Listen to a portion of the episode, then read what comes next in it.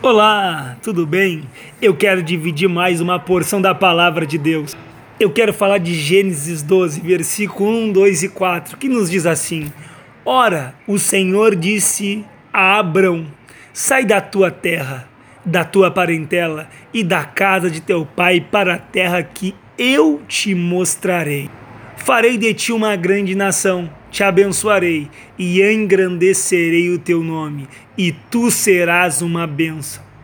Partiu, pois, Abraão, como o Senhor lhe tinha dito. Palavra maravilhosa. Eu quero falar sobre isso, sobre o aprendizado de Abraão em viver pela fé. Deus fez um convite para ele. Ele convida Abraão a ser despertado na fé e mudar de vida. Deus convida ele a sair da comodidade quando Deus diz para ele: sai da tua terra. Ou seja, Deus vai quebrar toda aquela ligação cultural, os hábitos e os costumes dele. Quando ele diz sai da tua parentela, ele vai quebrar os relacionamentos emocionais, ele vai trazer novidade para a vida de Abraão. Ele sai da casa de teu pai, os laços afetivos, a base emocional, a segurança, e vai mostrar em quem Abraão pode permanecer constantemente seguro, que é Deus.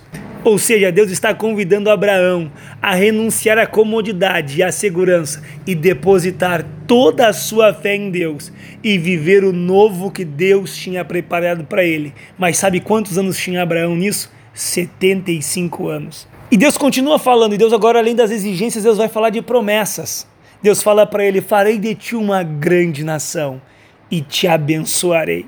Deus faz uma promessa dele ser fecundo, dele ser próspero, em meio à esterilidade que havia na casa dele, pois Sara, ou na época ainda Sarai, que era a esposa de Abraão, não podia ter filhos. E Deus disse que iria abençoar ele. Ser abençoado nada é melhor na parte da bênção do que o nosso relacionamento com Deus.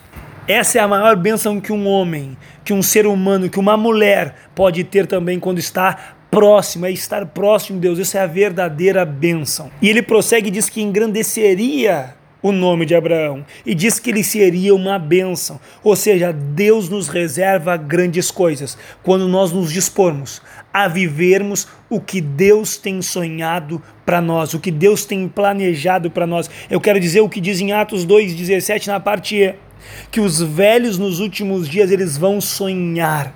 Eu quero dizer, Deus ele quer despertar sonhos em nossas vidas. Sonhos que vêm do coração de Deus, coisas que vêm realmente para nos fazer caminhar com novos propósitos. Propósitos de quem? Propósitos do Altíssimo.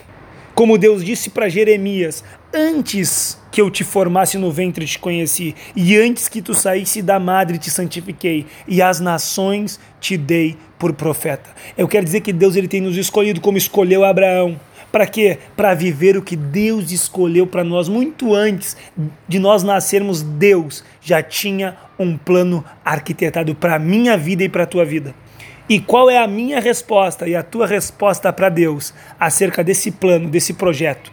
Isaías respondeu quando Deus perguntou para ele em Isaías 6:8.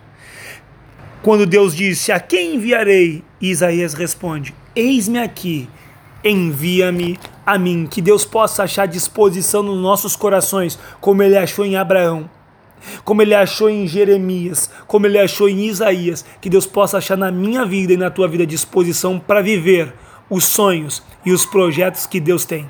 Mas eu quero falar que diante desse despertar de fé que Deus propõe ao homem, há provações da nossa fé. A nossa fé é desafiada.